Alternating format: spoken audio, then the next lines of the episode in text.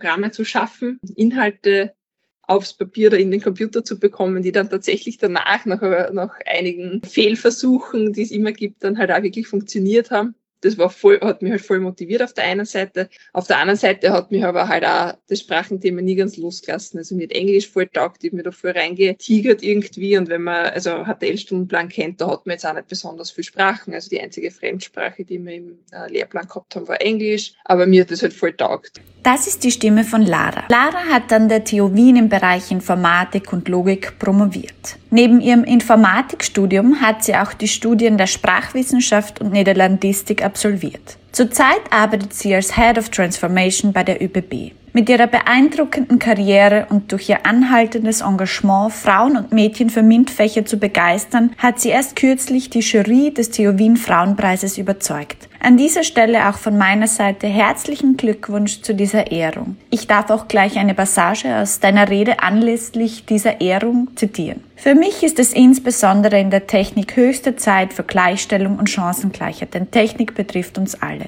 Reden wir daher nicht über das Ob, sondern wie und wie schnell wir diese Ziele erreichen und tatsächlich leben können. Liebe Lara, danke, dass du so aktiv bist, dass du auch meiner Einladung gefolgt bist. Ich freue mich, dass du hier bist. Die Kombination von Sprachen und Informatik wirkt überraschend. Wie passt beides zusammen? Was ich als Aspekt sehr spannend finde, ist, dass man mit beiden extrem viel ausdrücken kann. Also mit der Sprache denkt man, also ähm, drückt man seine Gedanken aus. Man hat was im Kopf und kann es dann formulieren. Und in der Informatik hat man vielleicht eine Idee im Kopf und kann die dann auch so formulieren, dass sie dann umgesetzt wird. Also es ist, ich finde es extrem spannend, dass man eben mit beidem, mit beiden Werkzeugen, also die Sprache brauchen wir Menschen ja ganz stark. Und mittlerweile ist auch die Informatik ein sehr großer Teil unseres Lebens geworden. Und das sind wirklich zwei Werkzeuge, die, die uns äh, ja, helfen, uns in unserer Ausdrucksfähigkeit äh, ja, das überhaupt umzusetzen und Dinge zu schaffen. Und das ist, glaube ich, die große Gemeinsamkeit der beiden Dinge. Was war bei dir zuerst da? Das Interesse für die Sprachen oder das Interesse für die Informatik? Ja, also es war ganz klar das Interesse für die Sprache. Also ich bin schon als Kind, ich habe total gern, ich habe total viel gelesen, ähm, ich habe wirklich Bücher verschlungen. Meine Eltern sind mit mir nur mehr in die Bibliothek gefahren. Äh, ich komme vom Land. Da war das mit den Bibliotheken auch nicht so, aber Bücher ausborgen, weil es es nicht ausgezahlt hat, die Bücher zu kaufen. Äh, weil ich die so schnell verschlungen und gelesen habe. Also Sprache, das Interesse für Sprache war auf jeden Fall als erstes da. Was mir auch schon immer als Kind immer begleitet hat, war, also mit Kind meine jetzt auch so, eh so Volksschulalter und so. Ah, und Kindergarten, das halt Rätsel haben mir voll getaugt. Also ich habe total gern Krimi-Bücher gelesen, ich habe total gern Denkaufgaben und Rätselaufgaben gelöst. Und ich sage immer, das ist so der erste Schritt, wenn man, wenn man auch an so etwas Gefallen findet, dass an auch die Informatik äh, liegen könnte. Und das hat, hat mein Vater halt damals dann auch erkannt. Aber das Interesse für die Sprache war auf jeden Fall als erstes da. Wir hatten in der Schule eine Bibliothek und ich habe meine Pause sehr gerne in der Bibliothek verbracht. Meine Eltern haben das aber nicht gefördert. Warum haben deine Eltern das gefördert? Also jetzt fördern im Sinne von weiter befeuern und, und natürlich äh, Motivation hochhalten. Und ich glaube, meine Eltern haben halt wirklich, ob, obwohl ich weiß gar nicht, ob sie selber so viel gelesen haben. Also schon gelesen, bestimmte Bücher, aber halt sicher nicht in dem Ausmaß, wie ich das als Kind dann gemacht habe. Und ich glaube, das hat ihnen einfach taugt, dass sie gesehen haben, das, das gefällt mir, dass ich da mich so in diesen Büchern vergraben kann und da äh, wahrscheinlich auch für, eine, für ein paar Stunden sozusagen eine Beschäftigung gehabt habe. Und äh, deswegen war es ihnen da, glaube ich, einfach auch wichtig, dass, dass das Interesse halt einfach dem, die, ja, dem folgen und, und, und äh, mein Interesse da fördern. Aber ich glaube, es, es war jetzt nicht mehr dahinter. Konntest du vor dem Schuleintritt schon lesen und rechnen? Also rechnen weiß ich jetzt gar nicht so, also zählen wahrscheinlich, rechnen vielleicht auch im, im Zahlen, also nicht geringen Zahlenraum, aber lesen konnte ich schon, ja. Wie kam es dann dazu, dass du schließlich auch beides Sprachen und Informatik studiert hast? Nach der Volksschule bin ich dann auf ein Gymnasium gegangen und irgendwie, weil ich eben zu dem Zeitpunkt eh schon viel gelesen habe und mir das immer taugt hat, was für mich irgendwie selb, so selber mal im Gymnasium klar, ich mache das Gymnasium dann bis zur Matura irgendwie und habe extra weil mir das taugt hat, dass man dann in der Oberstufe, in dem Gymnasium, wo ich war, konnte man in der Oberstufe Spanisch wählen, wenn man in der dritten Klasse, da musste ja in der dritten Klasse, hat man sich damals bei uns aussuchen müssen, ob man Französisch, Latein oder GZ war das damals nimmt. Und ich habe extra Latein genommen, weil ich mir gedacht habe, ab der fünften mache ich dann, will ich unbedingt Spanisch lernen, das interessiert mich mehr als Französisch. Und wie es dann tatsächlich an diese Schulwahl gegangen ist, also an die weiterführende Schule nach der vierten Klasse Gymnasium, war es dann so, dass mein Papa das irgendwie in den Raum geworfen hat, ob mich nur der HTL interessieren würde. Und ich habe mir gedacht, na, ich will nicht in der HTL. Erstens, ich kann, ich kann das Informatik zeigt. Also ich habe da die anderen Burschen im Kopf gehabt, die mit mir in die Klasse im GZ, also in diesem naturwissenschaftlichen Zweig dann auch irgendwie waren und die schon ein bisschen Programmieren hatten und haben gedacht, na, das kann ich alles nicht und das sind dann nur Buben und ich bin dann wahrscheinlich das einzige Mädchen und na, das traue ich mir irgendwie nicht und ich dann hat mein, hat mein Papa da viel mit mir drüber geredet und hat er halt gemeint, naja, aber sie sehen, Lara, es interessieren die halt schon so Dinge, ähm, wie zum Beispiel eben das Rätsel lösen und dass du so äh, in Mathematik auch gut bist, zusätzlich zu den Sprachen. Und er hat aber immer gesagt, es ist völlig mir überlassen, was ich machen möchte in der weiterführenden Schule. Also jetzt, also in der Oberstufe, ob ich jetzt im Gym bleibe oder in HTL. Ich weiß auch jetzt rückblickend, dass es für ihn schon wichtig ist, also ihm wäre es natürlich lieber gewesen, dass ich in die HTL gehe, einfach weil man da halt quasi bessere Jobaussichten hat, weil man da schon gewusst hat, okay, wenn man IT macht, das ist quasi, da muss er sich dann keine Sorgen machen, wenn ich dann zum Arbeiten anfange, danach nach der Matura, dass ich keinen Job finde oder so. Meine Eltern haben mir das immer offen gelassen, aber was mein Papa schon gemacht hat, war, dass er diesen Blick geöffnet hat auf das, auf das ganze Informatikthema. Und ähm, auch noch eine lustige Anekdote dazu. Also irgendwie hat er mich ja dann schon äh, voll, also mir hat das, hätte es dann eh voll taugt und interessiert. Also auch so wie, wie er und ein paar Personen im Umfeld mir das mit dem Programmieren und so erklärt haben.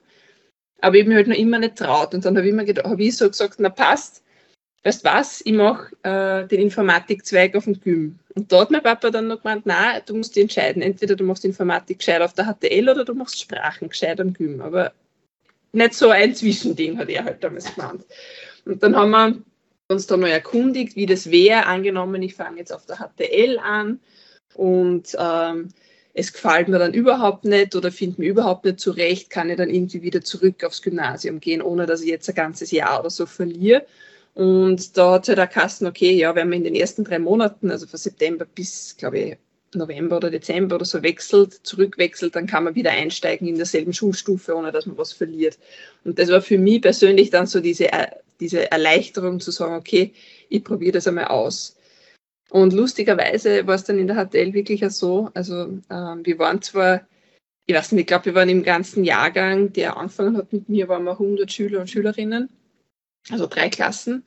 Und äh, sie haben damals aber alle Mädchen in eine Klasse zusammengetan. Das heißt, wir waren in unserer Klasse, waren wir wirklich Hälfte Mädchen, Hälfte Burschen. Und das war schon irgendwie so eine Erleichterung. Und auch, dass man dann gesehen hat, man fängt wirklich ganz von vorn an mit allen äh, Themen. Also das war für mich dann so, dann bin ich auf der HTL geblieben und Informatik und das ist mir halt wirklich leicht gelegen. Äh, also gut gelegen eigentlich. Äh, hat mich nicht immer im gleichen Ausmaß und jedes Fach natürlich gleich interessiert, aber so äh, ein bisschen Sachen programmieren und eben das zu, so Programme zu schaffen, ähm, Inhalte aufs Papier oder in den Computer zu bekommen, die dann tatsächlich danach, nach, nach einigen äh, Fehlversuchen, die es immer gibt, dann halt auch wirklich funktioniert haben. Das war voll, hat mich halt voll motiviert auf der einen Seite. Auf der anderen Seite hat mich aber halt auch das Sprachenthema nie ganz losgelassen. Also mir hat Englisch voll taugt, ich habe mir da voll reinge äh, tigert irgendwie. Und wenn man also HTL-Stundenplan kennt, da hat man jetzt auch nicht besonders viel Sprachen. Also die einzige Fremdsprache, die wir im äh, Lehrplan gehabt haben, war Englisch. Aber mir hat das halt voll taugt. Und ähm, habe damals, wie es dann an die Studienwahl gegangen ist, halt auch viel mit äh, meiner Englischlehrerin damals geredet, auch mit meinen Informatiklehrern. Und irgendwie war so, Informatik habe ich so dann, wie es an die Matura gegangen ist, habe ich gewusst, ja, das ist schon irgendwie was Cooles, was, man, was ich auf jeden Fall weitermachen möchte, aber ich weiß nicht, ob das so quasi dieser total technische Fokus mein einziges Interesse ist. Und deswegen habe ich mir gedacht, mich würde es voll interessieren, was mit Sprachen halt einmal daneben auszuprobieren. Und dann habe ich mich halt auf die Suche begeben und habe mich durch die Uni, ja, durchs Studienangebot halt quasi durchgeschlagen, habe geschaut, was da für Angebot gibt, ähm, habe mich da informiert, wo haben wir die Studienpläne angeschaut und bin dann irgendwie bei Sprachwissenschaft äh, als Zweitstudium hängen geblieben und habe mir gedacht, ich, ich probiere das aus, weil gerade auf der Uni, du kannst ja dann eh immer aufhören, wenn es dir nicht so taugt. Mein Hauptstudium war Informatik, das war eh klar und dann habe ich mir gedacht, dann schaue ich mir das einmal an.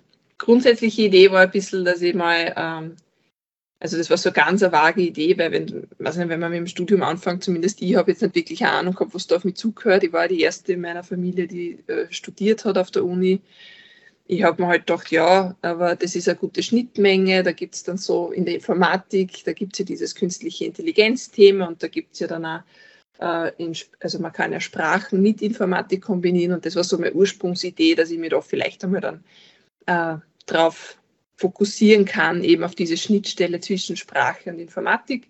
Es ist dann zwar in der Realität ganz anders gekommen, aber ähm, das war mal so diese grundlegende Idee, wie man das irgendwie so einen Plan zurechtgelegt habe.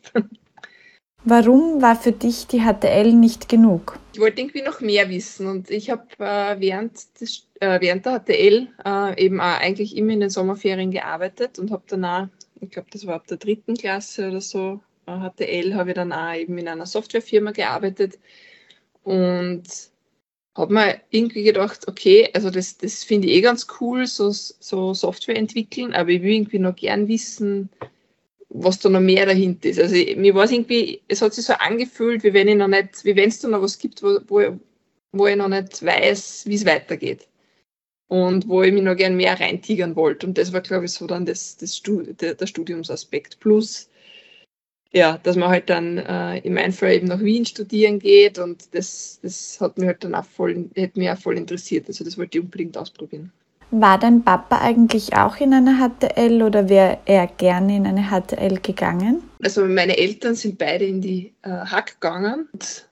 Der, mein Papa war aber immer halt sehr, sehr gut in Mathematik und so Sachen. Ähm, und dem hat das halt taugt. Der hat halt ein paar äh, Freunde gehabt, die glaube ich, also damals, also halt schon ein bisschen in diesem IT-Bereich gearbeitet haben und die ihnen das halt so erklärt haben, wie, wie, wie halt, wie man da programmiert und um was es da geht und so weiter. Und ihm hat das voll fasziniert. Und ich glaube, er hat da einfach gesehen, dass halt mein, mein Talent in Mathematik und eben auch dieses, dass ich schon immer so, so Rätsel aus Spaß gelöst habe. Also sein, waren das jetzt Kreuzworträtsel oder so logische Denksportaufgaben, auch schon als Kind. Also da hat, hat mich auch gut, gut beschäftigen können damit sowas da hat er sich, glaube ich, irgendwie gedacht, ja, das wäre eine super Kombination einfach für mich. Und eben, ich glaube, was eben auch ein Aspekt war, war einfach, dass er eben sicher war, wenn man sowas macht, dass man danach eben einen guten Job hat später. Also das war schon, glaube ich, für ihn eine Motivation, Informa mich in Richtung Informatik zu motivieren.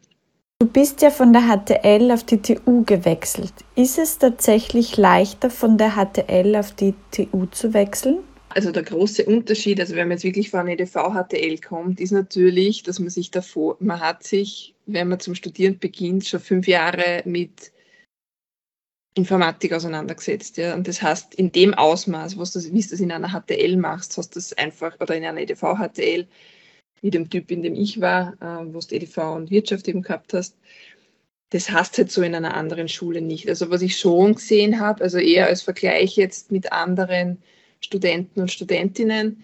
Ähm, ich meine, wenn du jetzt Einführung ins Programmieren hast in der, im ersten Semester in der TU, lernst du an der TU in dem einen Semester, glaube ich, das, was du davor fünf Jahre oder, oder sagen wir in drei Jahren auf der HTL langsam mit ganz vielen Übungen und so weiter gelernt hast. Das heißt, der große Vorteil, den du, aber das ist eh naheliegend irgendwie oder logisch, auch wenn man so drüber nachdenkt, ist einfach, man hat sich in einer HTL schon in einem anderen Tempo, weil das ist natürlich auf, auf der TU, glaube ich, also ich meine, ich habe die Einführungsprogrammierveranstaltungen nicht gemacht, weil es mir eben auch angerechnet worden sind, aber das ist schon ein anderes Tempo, das du nicht vergleichen kannst. Und aus meiner Sicht ist Programmieren einfach zum Beispiel eine ganz eine, große Übungssache. Also das ist etwas, das, das lernst nicht, indem äh, ja, du liest dir das jetzt durch und dann checkst das, das Konzept und dann kannst das, sondern ich, also zumindest für mich war es immer so, dass Programmieren total viel war, ausprobieren, wie funktioniert das ein bisschen anders, wie könnte ich das noch machen, was geht schneller, was ist der Unterschied. Und die Zeit hast du natürlich jetzt in einer HTL, wo du dich wirklich in einem, langsameren Tempo mit diesen Themen auseinandersetzt, viel eher als auf der Uni, wo halt Einführung in Programmieren eines von x Fächern ist, die dich am Anfang alle überwältigen. Ähm, wo ich das Gefühl gehabt habe, zum Beispiel, dass sich jetzt zum Beispiel, also jemand vom Gymnasium äh, im Informatikstudium am Anfang vielleicht leichter getan hat, aber das ist ja auch immer persönliche Erfahrung. Ähm, deswegen will ich das auch nicht verallgemeinern, aber waren zum Beispiel die Mathematikfächer. Wir haben in der HTL eine sehr angewandte Mathematik gehabt und wieder das erste Mal irgendwas für Algebra und mit irgendwelchen, was ich nicht, Ringen äh, vorn erklärt worden ist, habe ich echt nur die Wörter gehört. Also ich habe es nicht überhaupt nicht verstanden, um was es da geht zum Beispiel. Weil wir halt bei uns in der Schule gab es halt, obwohl wir eh fünf Jahre Mathematik hatten und da maturiert haben, war der Fokus halt ein bisschen ein anderer. Und gerade diese erste Einführung äh, in die Mathematik, diese Einservorlesung, das kann ich mich nur erinnern, da bin ich wirklich nur drin gesessen und habe dann mir das auch angelernt. Und da habe ich das Gefühl gehabt, dass ein paar Leute, die im Gym waren, im Naturwissenschaftlichen zum Beispiel schon mit sowas ein bisschen mehr anfangen haben können. Na, was am Ende des Tages rauskommt, ich habe viele Mitstudenten und Mitstudentinnen gehabt, die aus den unterschiedlichsten Fächern kommen, aber es, es gleicht sich dann aus. Ja, also es ist sowieso, also ich glaube, das, das ist halt dieser Startervorteil, den du halt einfach hast, wenn du an EDV-HTL kommst, wenn du die fünf Jahre davor schon mit diesen Themen auseinandergesetzt hast. Aber ob ein gewissen Grad ist es für alle neu und ist es für alle äh, ja, jeder hat dann seine Stärken und Schwächen und es ist für jeden und jede irgendwie die eine oder andere Herausforderung, ähm, die man, der man sich stellen muss, weil äh, das Informatikstudium ist dann schon, zwar kann man sich natürlich schon so spezialisieren, aber es ist natürlich eine, eine breite Basis, ähm, die, wo alle ein bisschen durch müssen und da hat halt jeder so seine Stärken und Schwächen. Aber ja, genau, also Quintessenz, glaube ich, ist schon, ähm, natürlich hast du einen Vorteil, wenn es jetzt um so Sachen wie Programmieren oder so geht, aber das Informatikstudium ist für mich als Programmieren. Du hast ja sehr viel Erfahrung als Softwareentwicklerin. Ich selbst habe 2016 eine Codingschule für Erwachsene, genau genommen Geflüchtete, mitgegründet. Kann man wirklich in kurzer Zeit coden lernen? Wie lange hat es gedauert, bis du wirklich programmieren konntest und sagen würdest, dass du eine gute Softwareentwicklerin warst?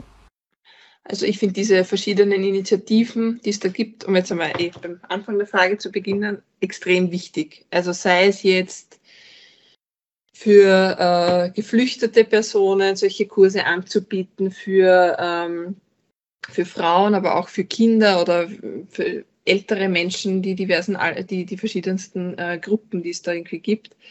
Ähm, und auch eben für generell offen, sowas offen zu haben, weil was ich schon finde auch ist, ähm, in der, also selbst wenn man so einen Kurs irgendwie macht, ja, ähm, das heißt ja nicht, dass man danach als Programmierer oder Programmiererin tätig sein muss, aber es, es, es hilft, glaube ich, schon beim Verständnis ein bisschen, ähm, wie funktionieren denn so Programme? Wie, wie, wie schaut es da denn dahinter aus? Weil es ist natürlich schon so, ähm, also in meiner Generation, da gab es halt dann die Leute, die sich viel mit IT auseinandergesetzt haben und, und ähm, die, die halt dann ein bisschen programmieren äh, oder halt ein bisschen programmiert haben und da halt noch ein bisschen tieferen Einblick haben und dann gibt es halt Leute, die halt da ähm, überhaupt auch nichts eigentlich, äh, auch bis heute kaum was damit am Hut haben. Und da ist dann schon oft, äh, dass man vielleicht dann, also dass man sich leichter tut, wenn man, wenn man ein bisschen ein Verständnis hat dafür, wie funktioniert das denn mit diesen ganzen, äh, mit diesen Programmen, mit diesen Apps, die es da gibt. Was, also man setzt sich dann, wenn man, glaube ich, so einen Kurs auch macht, auch einfach auf einer anderen Ebene einmal mit dem Computer auseinander. Deswegen, und das finde ich gerade in einer Welt, in der extrem viel digitalisiert ist mittlerweile und das auch noch weiter fortgeschritten wird, äh, also weiter fortschreitet, selbst wenn ja, auf der anderen Seite immer Tätigkeiten, die jetzt nichts, nicht durch eine Technologie oder so abgelöst werden können und dürfen, aus meiner Sicht, äh, wenn es die immer geben wird. Aber ich glaube, das Verständnis hilft eigentlich jedem und jeder. Ähm, deswegen finde ich sowas auf jeden Fall begrüßenswert.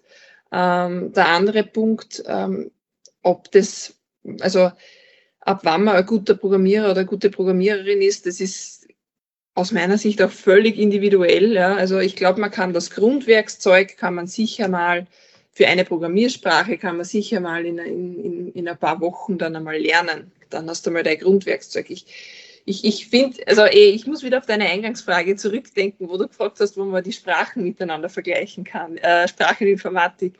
Ich sehe das ein bisschen so, ja, wenn jemand einen A1, weiß ich nicht, Englischkurs oder Französisch oder Chinesisch oder Russischkurs macht, ähm, würde nie sagen danach, ich, ich kann eine Sprache gut. Und es gibt, glaube ich, auch nie so diesen Punkt, wo man sagt, boah, der, also man, man ist hat fertig gelernt in einer Sprache, weil selbst wenn man auf dem höchsten Sprachniveau ist, wie C1 oder C2 oder auch wissenschaftlich arbeiten kann, ähm, man kann sich selbst in seiner Muttersprache, glaube ich, nur immer weiter, weiterbilden, wenn man möchte.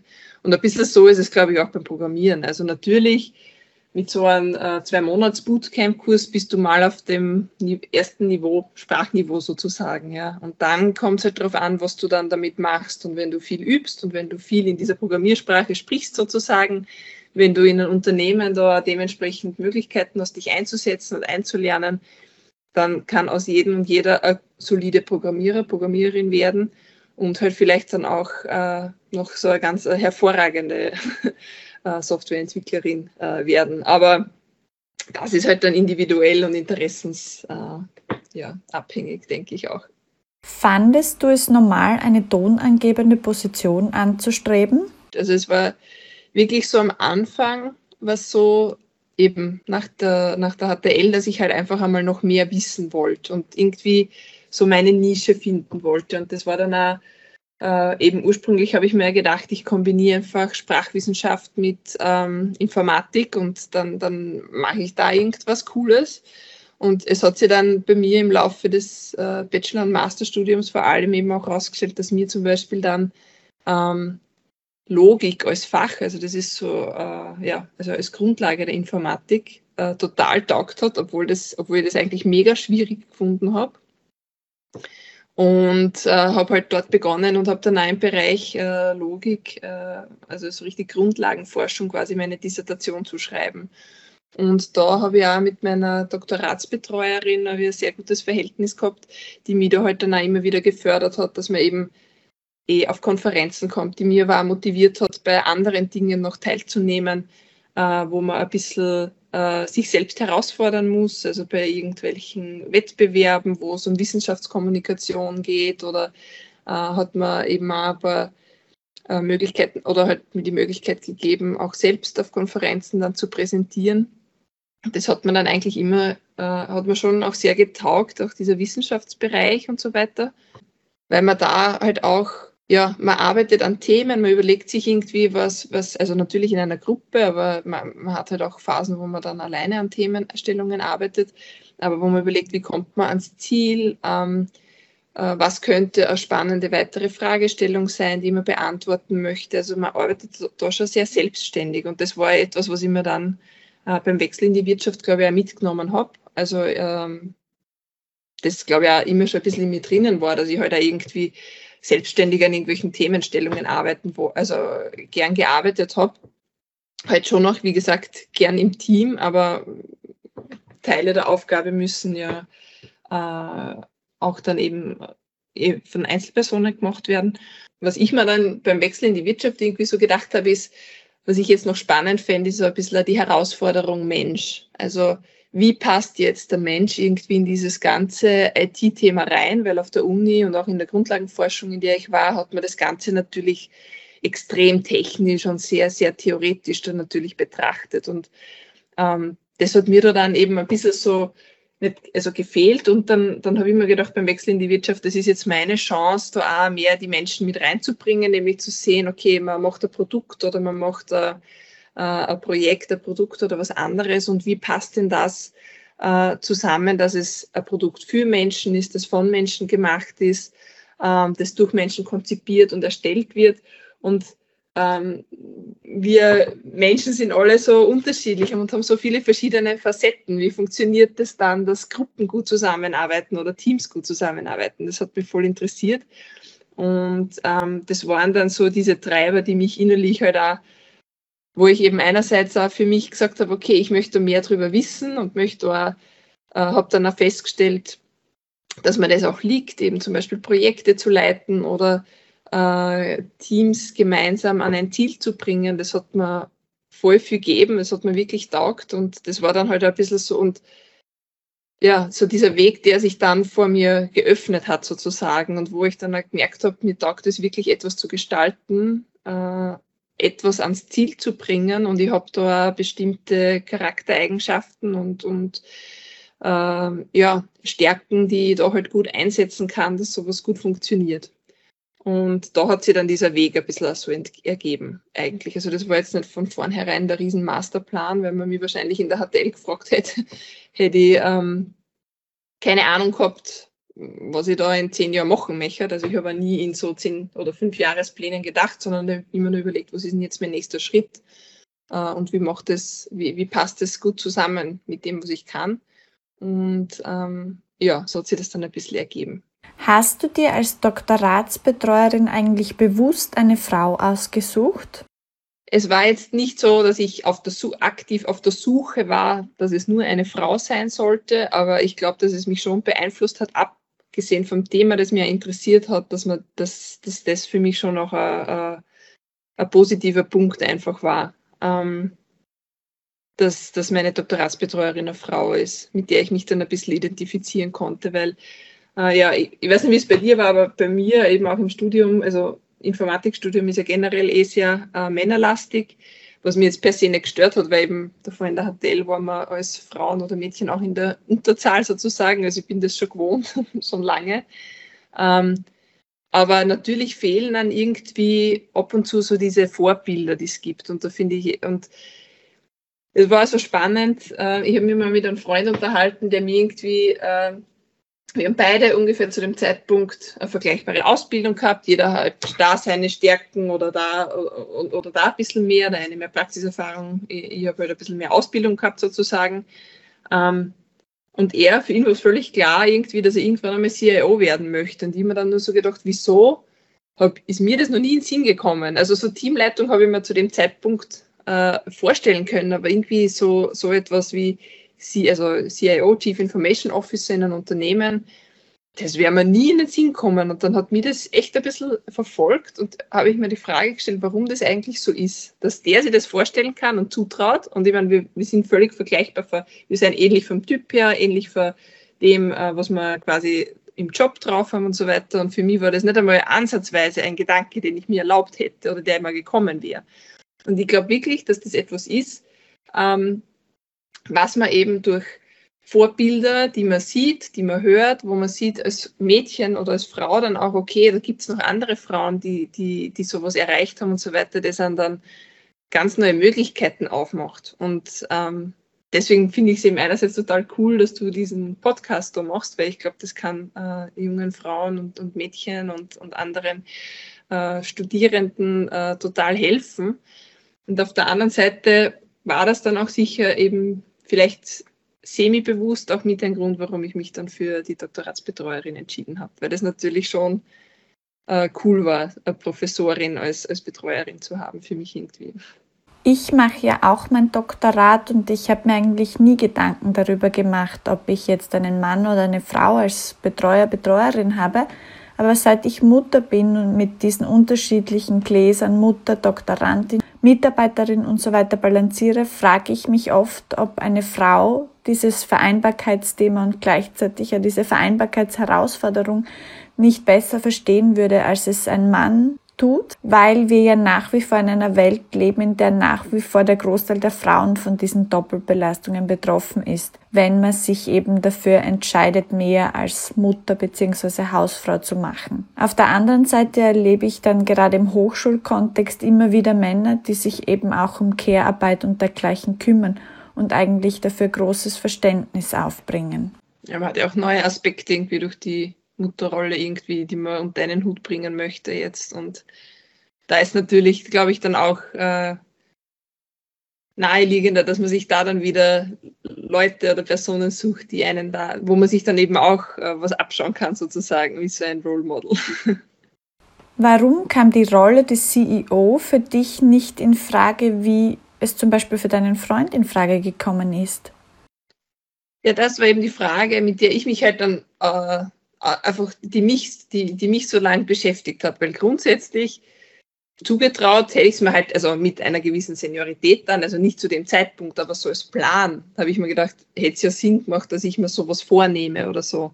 Also das, das, das aber es war einfach null in meiner, es gab die Option einfach nicht. So wie wenn das nicht existiert, weil das viel zu weit weg ist für mich und halt nicht realistisch ist. Und ich meine, hängt sicher einerseits auch damit zusammen, dass ich jetzt gar nicht so die Person bin, die, wie gesagt, meine Karriere jetzt nicht so akribisch durchplant, wie es dann vielleicht ausschaut oder so. Das war einfach sowas von, also irgendwie, als gäbe es diese Option für mich nicht. Und das war eben die Frage, also gar nicht so, okay, passt, ich will das jetzt auch werden, aber einfach die Frage, wieso es so weit weg war. Und ich bin irgendwie nicht so, und ich, meine Vermutung ist wirklich eben auch, dass es so wenig Frauen auf diesen Ebenen gibt, auf diesen C-Level- Ebenen, die da, äh, ja, die da nach außen, außen hin auftreten. Also das wird ja langsam besser, aber das war damit, ich weiß nicht, wann das war, vor sechs, sieben Jahren, da war das halt noch weniger der Fall, als es jetzt ist.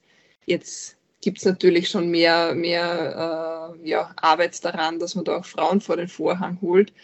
Aber das war eben so ein Punkt und das hat mich dann auch dazu bewogen, eben da noch mehr mich mit dem Thema äh, ja, Frauenförderung, äh, Diversität und so weiter auseinanderzusetzen und mich dort noch mehr zu engagieren. Was ist dir heute wichtig in deiner Position? Ich bin ja jetzt mittlerweile bei den äh, ÖBB. Ähm, da, das ist halt grundsätzlich ein Unternehmen, das total in der Männerdomäne auch liegt. Also auch da, äh, Mobilitätsbranche äh, hat einen sehr geringen Frauenanteil. Ähm, auch bei uns im Konzern haben wir, glaube ich, momentan so um die 14 Prozent. Das ist natürlich auch dem geschuldet, dass wir sehr viele Jobs halt noch haben von den 40.000 Mitarbeitern und Mitarbeiterinnen, die halt Schichtarbeit sind, die wirklich draußen in der Fläche äh, operative Arbeit sind. Ähm, das ist natürlich dann, wenn man sich genauer die äh, bestimmte Gruppen anschaut, äh, gibt, sind da die Verhältnisse dann ein bisschen anders, aber insgesamt halt 14 Prozent Frauen circa momentan bei uns im Konzern. Ähm, von den Führungskräften wird aber gerade bei uns im Konzern sehr stark darauf geschaut, ähm, dass, dass da äh, gleich, äh, ja, Gleichberechtigung äh, herrscht sozusagen. Es gibt auch eine Quote bei uns ähm, in den ÖBB mittlerweile, die besagt, dass Führungskräfte, also die richtigen Managerinnenpositionen, ich habe jetzt keine ganz, also jetzt nicht so eine Managerinnenposition auf die, diesen hohen Führungskraftebenen habe ich ja nicht, aber auf diesen äh, Managerinnenpositionen oder Führungskräftepositionen äh, gibt es eine Quote von 50 Prozent Frauen. Ähm, und auch bei den äh, anderen ähm, Jobs gibt es je nach, je nach Jobfamilie und Jobkategorie gibt es Ziele, wie man neu zu besetzende Stellen in welcher, in welcher Ratio oder in welchem Verhältnis man die quasi auch mit Frauen nachbesetzen soll, um da einfach auch mehr Frauen ins Unternehmen reinzubringen, auch in Jobs, wo es auf augenscheinlich äh, vielleicht jetzt nicht auf den ersten Blick nicht so einfach ist, da Frauen zu motivieren. Und dann muss man sich halt was überlegen, sozusagen, als Unternehmen. Also was das betrifft, äh, sind die ÖBB da wirklich, finde ich, schon sehr, sehr äh, feministisch unterwegs, sagen wir mal so. ähm, und das finde ich sehr, sehr spannend und cool als Arbeitnehmerin. Strebst du noch eine höhere Managementposition an? Ich definiere mein Ziel jetzt nicht so an, anhand einer Position, die ich erreichen möchte, sondern eher anhand von Inhalten, die ich machen möchte. Es muss etwas für mich sein, also das, das, das hängt jetzt gar nicht, also mir hängt jetzt nicht viel daran, dass ich jetzt, weiß ich nicht, x Leute führe oder, ähm, weiß ich nicht, Chefin von XYZ bin oder so. Also an dem liegt mir nicht viel, weil ich ich habe gesehen, eben in meiner bisherigen Berufskarriere, äh, in meiner bisherigen Berufslaufbahn, dass man auch eine Führungskräfteposition haben kann und dann macht man halt nur, tut man halt nur, äh, ja, weiß ich nicht, Stunden tracken von Leuten so auf die Ort, jetzt einmal ganz, äh, also ganz ein bisschen über, übertrieben formuliert. Sowas interessiert mich halt nicht. Also ich, ich, für mich ist es wichtig, dass verschiedene Aspekte zusammenpassen und dass ich inhaltlich etwas machen kann, wo ich was weiterbringen kann, wo ich meine Stärken einsetzen kann, wo ich ähm, genau gemeinsam mit einem Unternehmen oder mit einem Team ähm, etwas erreichen kann. Und da ist für mich zweitrangig, ob das jetzt, ob da jetzt irgendein Titel mit dranhängt in dem Sinne. Ich hatte selbst auch mal eine Führungsrolle. Das ist keine einfache Rolle. Oft kommt man da gar nicht dazu, sich eben um diese inhaltlichen Themen zu kümmern, wie du schon gesagt hast, weil überspitzt formuliert ja auch die Wehwehchen der Menschen im Vordergrund stehen. Genau, also wie gesagt, also ich habe jetzt in dem Sinne keine Führungskräfteposition momentan. Äh, ich führe aber natürlich große Teams äh, im Sinne von in, äh, als Programmteam, in Projektteams und so weiter und habe auch davor Teamleitung gemacht. Ich finde, für mich ist das eigentlich extrem spannend. Ich, ich finde das total super. Also ich möchte Mitarbeiter, Mitarbeiterinnen gern auch, genauso wie ich vorher schon irgendwann gemeint habe, ich möchte gerne ein Projekt oder ein Produkt ans Ziel bringen und ich möchte auch Mitarbeitern und Mitarbeiterinnen äh, ja, helfen und dabei unterstützen im Rahmen meiner Möglichkeiten, ähm, sie an ihr Ziel, an ihr, in ihrem Weg zu begleiten sozusagen und, und da bestmöglich. Also ich finde, das ist eine extrem schöne, spannende, herausfordernde Aufgabe, die natürlich die man natürlich gut organisieren muss danach, wenn es dann darum geht, dass man natürlich auch inhaltlich Themen weiterbringen muss. Aber ich glaube, da gibt es ja viele verschiedene Möglichkeiten und, und wie, wie man da dann äh, weiterkommen kann, wie man Teams weiterentwickeln kann, wie man einzelne Personen weiterentwickeln kann. Das finde ich extrem spannend und, und das ist auf jeden Fall was, was mir auf jeden Fall sehr taugt. Hast du dich in deiner Führungsrolle auch mal angezweifelt oder auch mit Männern verglichen und dann deswegen angezweifelt? Ja, also definitiv. Also es gibt ja, also auch ich, also ich glaube, dass ich bestimmte Stärken habe, die aber halt auch nicht immer für, für alle Personen jetzt einmal per se und auch in Zukunft nicht, ähm, nicht immer hundertprozentig das Richtige sein werden und zutreffen werden. Und ich glaube auch, gerade wenn man in so einer, äh, wenn man Menschen führt, muss man sich auch selbst immer wieder hinterfragen, um nicht selbe Muster äh, zu wiederholen, auch wenn es andere Muster sind, als die, die man selber vermeiden möchte. ähm, aber grundsätzlich natürlich, also Zweifel gab es bei mir äh, jetzt ob, unabhängig von der Führungsrolle immer. Also wie gesagt, es hat mit der Entscheidung, gehe ich in die HTL begonnen. War während dem TU-Studium gab es das auch immer wieder vor allem ganz stark auch während, während dem Doktorat, dass ich mir dachte, okay, ich bin blöd für das alles, ich kann das alles nicht. Ähm, und natürlich dann auch äh, in verschiedenen Jobs, wo es halt dann auch darum ging. Also ich habe einen sehr herausfordernden Job auch gehabt, einmal, wo ich äh, in einer Firma gearbeitet habe, wo ähm, ja viele meiner, also wo ich quasi als äh, relativ junge Mitarbeiterin dort dann äh, äh, die Softwarearchitektur geleitet habe. Das war schon eine sehr starke Lernphase, weil ich da die einzige Frau war in dem Team. Äh, dann quasi auch äh, die meisten meiner Kollegen damals waren halt nicht nur älter, sondern auch sehr viele, viele, also viele Jahre länger in dem Unternehmen als ich. Ähm, kannten natürlich diverse andere äh, Abläufe oder die es halt schon immer so gemacht haben. Und das war schon auch eine Phase, wo du dann an deine Grenzen stößt, wenn du dich dann äh, nicht so leicht durchsetzen kannst, wirst du halt auch eben äh, unabhängig von technischen Einwänden auch äh, natürlich auf der emotionalen Ebene äh, Themen gibt. Aber das war halt, und eh auf der einen Seite natürlich viel Zweifel, äh, auf der anderen Seite aber eben auch, äh, dass man dann Sachen ausprobiert, die man vorher nicht so ausprobiert hätte, wo man dann merkt, okay, da funktioniert vielleicht was anderes, was man bis jetzt noch gar nicht bei mir so am Radar war und äh, wo ich da extrem viel gelernt habe. Und das ist auch, glaube ich, der Punkt. Also ähm, man muss und soll und darf, glaube ich, auch wenn man solche Rollen übernimmt, äh, ist es nicht, also heißt es nicht, dass man das alles alleine machen muss. Also äh, ich appelliere da wirklich an jeden und jede, ja Unterstützung zu holen in Form von Coachings, in Form von Mentoren, Mentorinnen im Unternehmen, Gespräche mit der eigenen Führungskraft und so weiter. Und eben, wie gesagt, also ich glaube, gerade in Coachings kann man da sehr viel äh, auch noch mitnehmen, wo man selber dann äh, eigene neue Tools quasi mitnehmen kann, wie man mit Situationen umgeht, wo man vielleicht einmal kurz nicht weiter weiß oder an sich zweifelt. Ich finde, die Lernkurve in einer Führungsrolle ist irrsinnig steil. Das, was mir damals gefehlt hat in dieser Rolle als junge, ehrgeizige Person, ist eben ein Coach, die der einen da begleitet. Ich habe das nie eingefordert, beziehungsweise auch gar nicht daran gedacht, das einzufordern, sondern einfach gemacht. In Retroperspektive würde ich das heute als erstes tun, wenn ich wieder eine Führungsrolle angeboten bekäme oder eine Führungsrolle annehmen würde, weil ich das genauso sehe wie du. Man muss das nicht alleine machen. Wurden dir in deinen Führungsrollen Personen an die Seite gestellt oder hast du dir das selbst organisiert?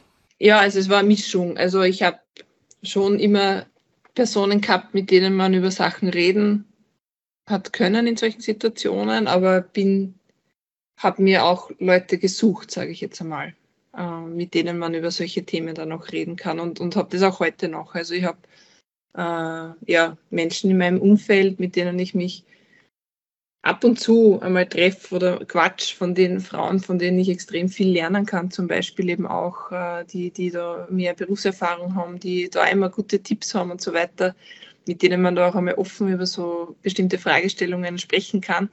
Das ist für mich immer sehr, sehr wertvoll, da neue äh, Einsichten mitzubekommen, weil sich ja auch die Lebenssituationen ändern für, für einen selber und man da dann vielleicht neue Themen aufbekommt, also äh, sich neue Themen auftun oder neue Herausforderungen auftun. Also da finde ich das schon sehr ähm, wichtig. Also wie gesagt, ich habe halt äh, auf allen Ebenen, ich habe natürlich die Peer Groups, äh, Personen, äh, Kollegen, Kolleginnen, äh, in meinem Umfeld, mit denen man sehr offen auf derselben Ebene reden kann, eben auch. Ähm, ich habe Leute, mit denen ich mich, von denen ich was quasi lernen kann, äh, wo ich mich ab und zu mit denen austausche. Ich habe selber schon Coachings gemacht. Äh, Im Sinne von, als äh, genau, dass ich, halt, wenn ich eine Fragestellung gehabt habe, dass ich das mit einem Coach bearbeitet habe.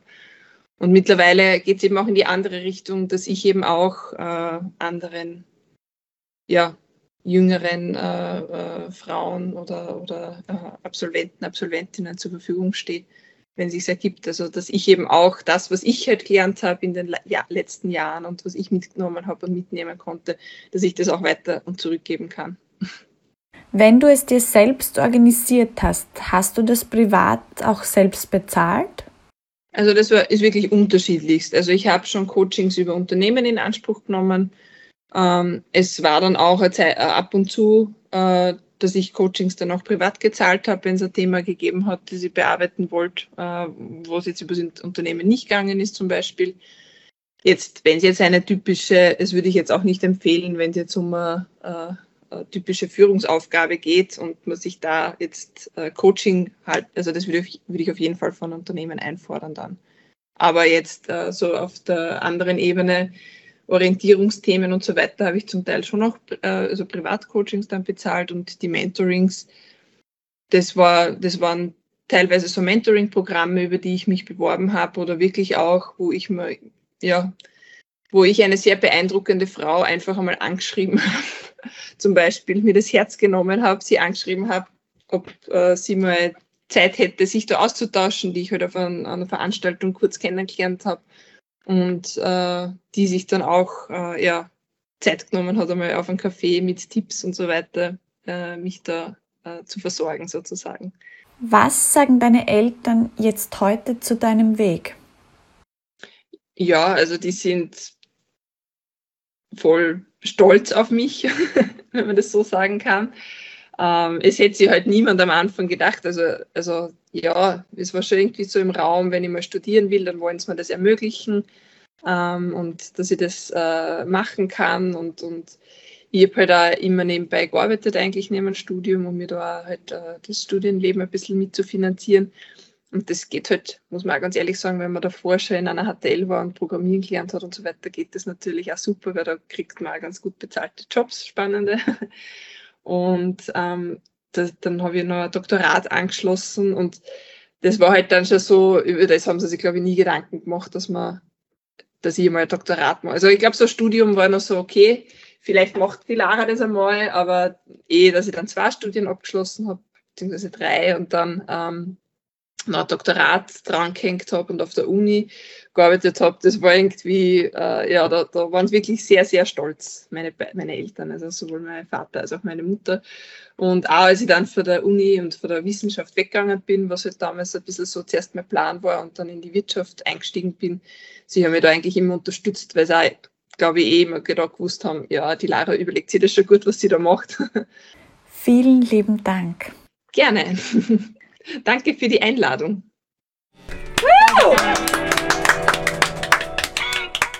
Das war die Folge mit Lara. Wenn euch die Folge gefallen hat, dann freue ich mich sehr, wenn ihr Taxi Likes abonniert bei Apple Podcast und Spotify und wenn ihr gerade bei Apple auch eine Bewertung dalasst. Für Feedback könnt ihr mich auch erreichen unter Taxi Likes bei Instagram, bei Facebook, bei LinkedIn oder über meine Website www.taxilikes.co.